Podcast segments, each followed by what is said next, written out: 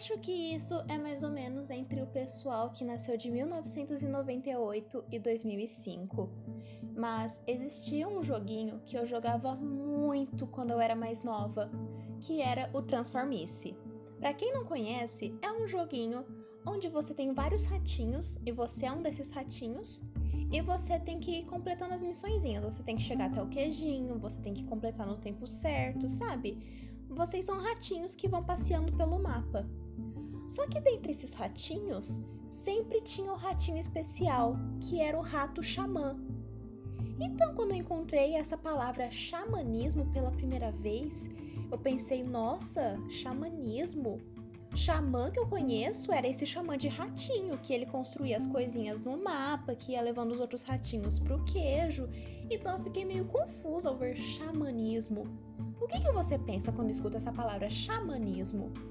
Eu acredito que você pense em algum personagem de RPG, algum personagem de desenho, em alguma coisa desse tipo. Mas e se eu te falar que isso pode ser a mãe de todas as religiões? Você acredita em mim? Pois eu estou aqui para falar que sim, xamanismo é a mãe das religiões. E aí, meus chifrudinhos, como é que vocês estão?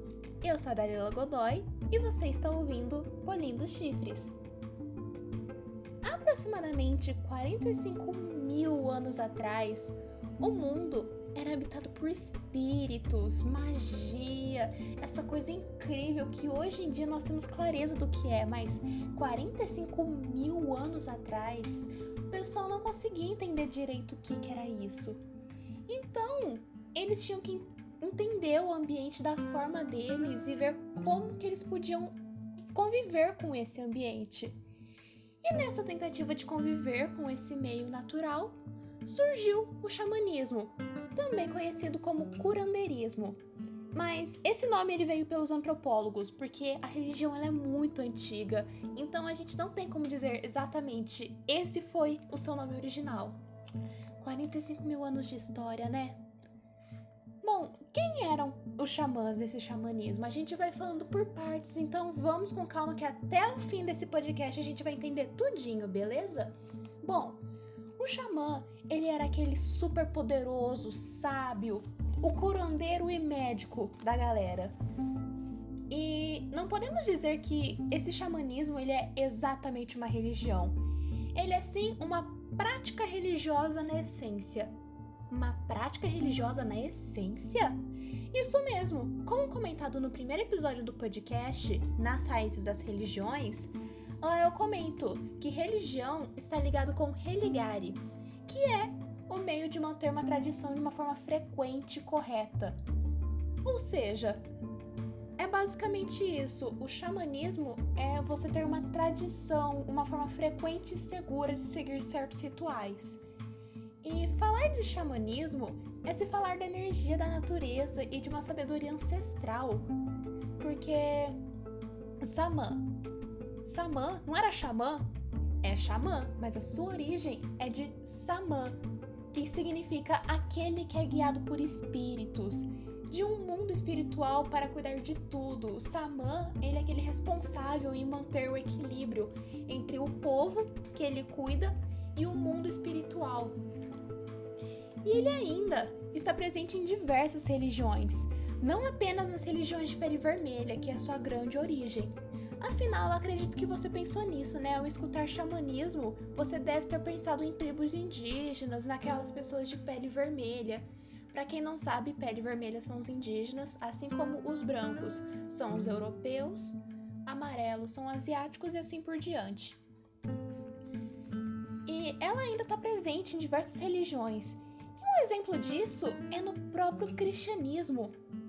O que, Dalila? Eu não sabia disso. Pois é, e você sabe onde isso está escrito? Quando Jesus passou 40 dias no deserto, sem comer e nem beber.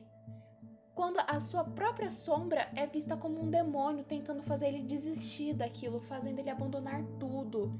E isso é nada mais, nada menos do que um conto xamânico. Porque os contos xamânicos, eles não possuem uma única forma de ser dita. Ele é passado de uma geração para outra geração e cada uma vai tendo essa adaptação.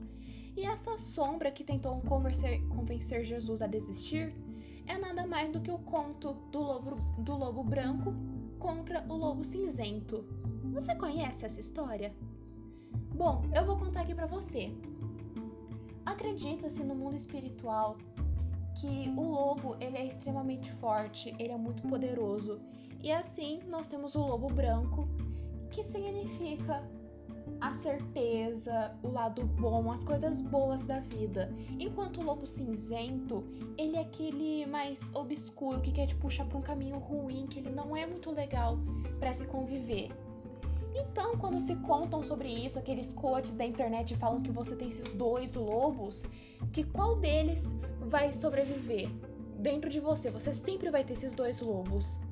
E isso é uma coisa que está em várias religiões também, principalmente em religiões asiáticas, mas o foco não é esse, o foco não é esse. Em outro podcast a gente comenta sobre isso.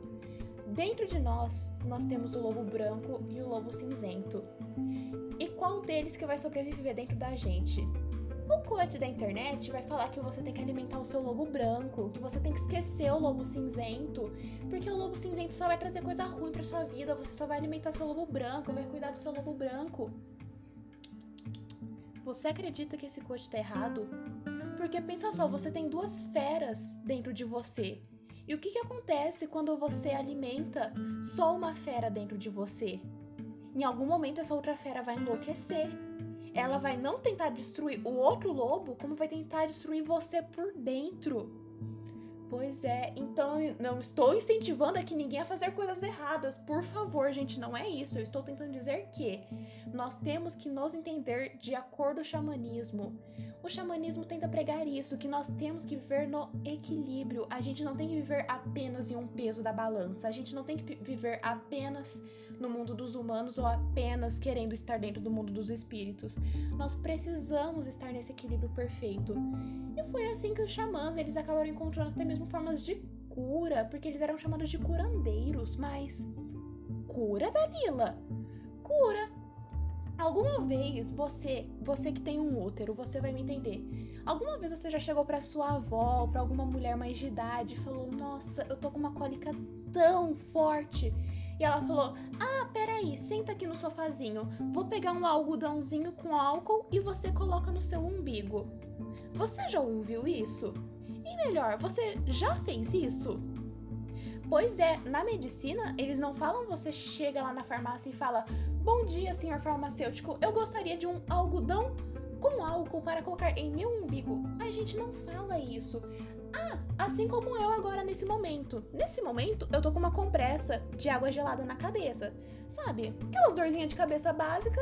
E ao invés de me ir e tomar um remédio, eu estou com uma compressa gelada na cabeça. Porque os xamãs, eles viviam assim.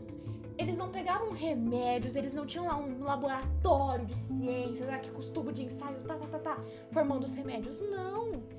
eram com coisas simples da natureza que eles conseguiam encontrar uma cura. Eles não precisavam de coisas extravagantes para conseguir cuidar do seu povo. Então são com essas pequenas formas que a gente vê no nosso dia a dia de, entre aspas, cura, que os xamãs também lidavam. Ah, Dalila, tá bom, beleza, eu tô entendendo. Mas o xamanismo é de 45 mil anos atrás, né? Ele deu origem a algumas religiões, algumas religiões têm ela como base mas ela já acabou, né? Xamanismo existe até hoje e não eu, eu não digo apenas como ah ele está escondido dentro de X religião, dentro de tal religião. Ele também está vivo com sua própria essência, principalmente entre os vermelhos, ele ainda é muito presente. Até mesmo o cantor brasileiro Spinardi, Spinardi, perdão Spinardi se eu estou falando seu nome errado, mas ele comentou em um podcast sobre part participar dessa linha. E ele comentou que após ser tão cético com tudo, se recusar em crer em qualquer coisa divina, assim, alguma coisa poderosa, ele comentou sobre durante mais de um mês ele sempre tinha o mesmo sonho. O sonho onde um lobo cinzento ficava aterrorizando ele e tentava convencer ele a entrar dentro de uma casa. Casa essa que nos sonhos ele nunca entrou, pois ele tinha medo. E ele não queria mais dormir, ele não conseguia dormir porque ele sentia tanto medo desses pesadelos que ele tinha que ele começava a procurar meios de não dormir. Ele falava que ele passava dias sem dormir porque ele tinha pavor de dormir e pensar: se eu fechar o meu olho, eu vou ver aquele lobo de novo. Chegou um momento que ele estava enlouquecendo, ele não estava aguentando mais. E aí recomendaram ele para buscar ajuda no candomblé. E de lá eles acolheram ele explicaram basicamente o que estava acontecendo e falaram que a melhor forma para ele encontrar o que estava acontecendo era pro xamanismo. E lá ele descobriu que o seu, que o seu animal interno era o lobo. Porque, gente, o lobo ele é sim poderoso, porém cada um tem seu próprio animal. Vai repetir? Sim, vai repetir os animais, mas cada um tem seu próprio animal e o dele era um lobo. E ele, naquele exato momento, ele precisava domar os seus lobos, senão ele estava enlouquecendo. Era o lado espiritual dele clamando por ajuda por meio de sonhos, assim, tentando assustar ele, mas não querendo assustar no sentido ruim, querendo assustar falando que o seu lado espiritual está com problemas, por favor, ajude. E esse foi o caminho que o xamanismo e o candomblé apresentaram para ele. Mas, Dalila, como que ele descobriu que era um lobo? Tipo, ele sentou lá com a galera e eles falaram: Ah, então, dê uma olhada aqui pra tua cara e teu animal é um lobo. Não, gente, calma lá. Agora é um pouquinho mais delicado o tema que a gente vai tocar, então, por favor, calma que eu vou falando aqui passo a passo, mas não façam isso em casa, sem ajuda, por favor. Escuta o que eu estou falando.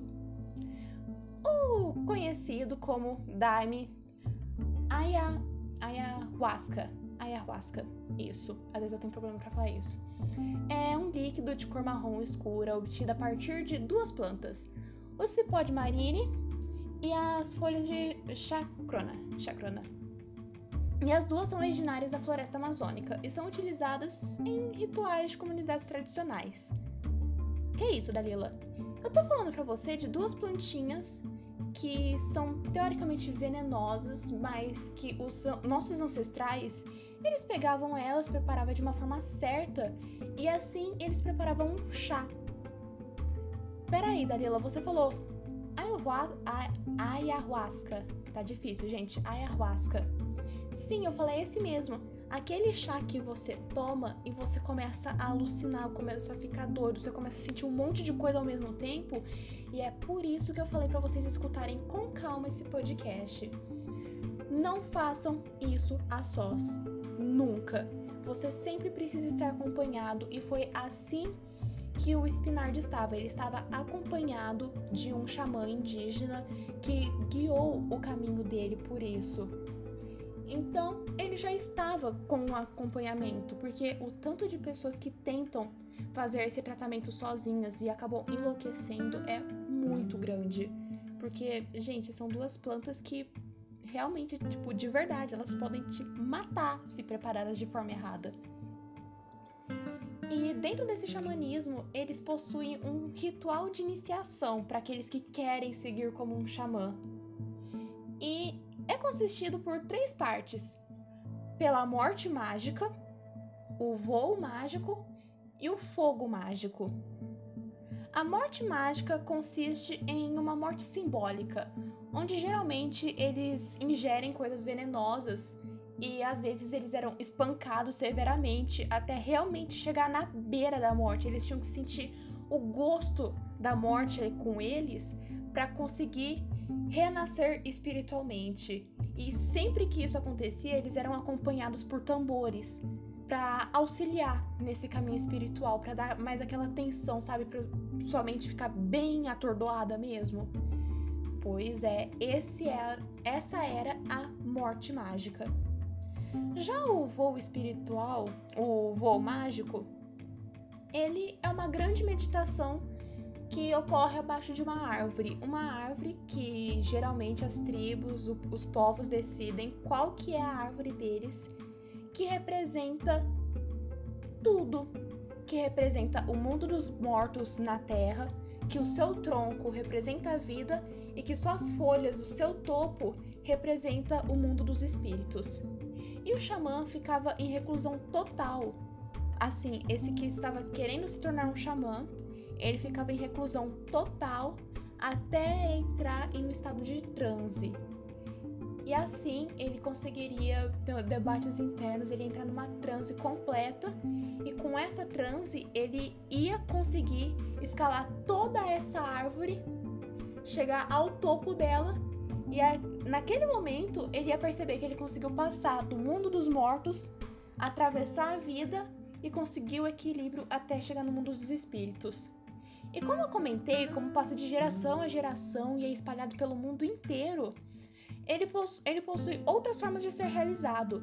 Existem é, iniciações xamânicas que a pessoa é simplesmente lançada para o mar em um barco, ou até mesmo em situações que eles são mandados a subir em montanhas gigantescas, sem nenhum preparo, sem nenhuma comida, nada. Sobe e chega lá no topo e prova que você consegue chegar até lá. E o terceiro passo é o fogo mágico, que é controlar a sua chama interna. Sabe aquelas vezes que você olha para sua mão e você fica, nossa, como minha mão tá quente, sem você ter feito nada? Essa é a chama interna que eles dizem. E com meditação, respiração e visualização, você consegue controlar esse calor interno, esse calor espiritual. E o seu ritual mais comum é pegar diversos panos molhados e colocar eles ao redor do seu corpo. Você tá com o corpo seco, você pega esses panos molhados e coloca pelo seu corpo. E com o seu próprio calor espiritual, você vai secar esses panos. Viu só? E a gente pode notar esse ritual celta. Opa! Esse ritual xamânico em um deus celta, o Kushulain. Ele controlava tanto o seu calor interno, ele controlava tanto o seu próprio calor, que diz o seu conto que foram precisas três bacias de água para conseguir esfriá-lo. Mas levando em consideração que as traduções variam, assim como a história, a gente não tem certeza do que são essas bacias, o tamanho dessas bacias, ou seja, a gente sabe que esse Kushulain, ele tinha muito calor, ele controlava muito bem essa parte espiritual dele, por isso que ele chegou a ser considerado um deus celta. E o xamanismo, ele é muito mais do que encontrar sua fé interior, rituais de passagem, rituais desses que você nunca deve fazer sozinho e ou sem o acompanhamento de um indígena dessa área pois são eles quem conseguem controlar e guiar o seu espírito. São eles que vão chegar do seu lado e falar: ó, oh, você vai sentir essas coisas, você vai sentir tais desconfortos, você vai ver tal coisa. E está tudo bem, eu estou aqui do seu lado caso aconteça alguma coisa que não deva acontecer. E como comentei, existem diversos casos de pessoas que simplesmente enlouquecem. E se não morrem por causa da bebida, elas começam a ficar tão transtornadas com a com o que ingeriram que elas por conta própria acabam se matando. De, porque foi realizado de uma forma tão imprópria, descuidada, uma coisa tão forte. E deu problema, né? Não façam isso sozinhos. Até mesmo no YouTube, que às vezes vocês entram e vê lá, é áudio para descobrir a, quem você foi na sua vida passada, ou até mesmo qual o seu animal interno. Os xamânicos dizem para você tomar muito cuidado quando for fazer isso, até mesmo por áudios do YouTube, para você nunca fazer sozinho, porque para eles essa questão espiritual, ela é muito poderosa, então você nunca deve brincar com isso, levar como algo que, ah, mas só tô vendo aqui, não é nem verdade. Se para alguém é verdade, é porque tem alguma coisa, sabe? Não não vão. Aqui nesse podcast, nós não estamos aqui para desrespeitar nenhuma religião, nenhuma crença. Então, se uma pessoa chegou e falou, não faça isso com essa religião, porque eu sigo ela, eu, minha família, minha cidade, a gente segue e a gente não apoia isso. Respeite, respeite a religião do próximo. E aqui é só uma base mesmo para conhecermos mais sobre essa suposta mãe das religiões, que até hoje está ativa. Caso você tenha gostado e queira saber mais, procure onde você pode encontrar um vermelho próximo da sua cidade, da sua região, que conheça sobre o xamanismo e que ele possa lhe dizer como que eles praticam ali, qual que é a forma que eles seguem. Afinal, cada povo tem o seu estilo, sua forma, eles apenas têm a mesma base. Então, caso você tenha gostado, não esquece de divulgar para os seus amigos, para os seus familiares, para pessoas que não vão derrubar o nosso podcast. Comenta lá no nosso Instagram, @polindochifres, para a gente saber o que, que vocês acharam desse podcast. E vejo vocês semana que vem. Um beijo, se cuidem e vejo vocês.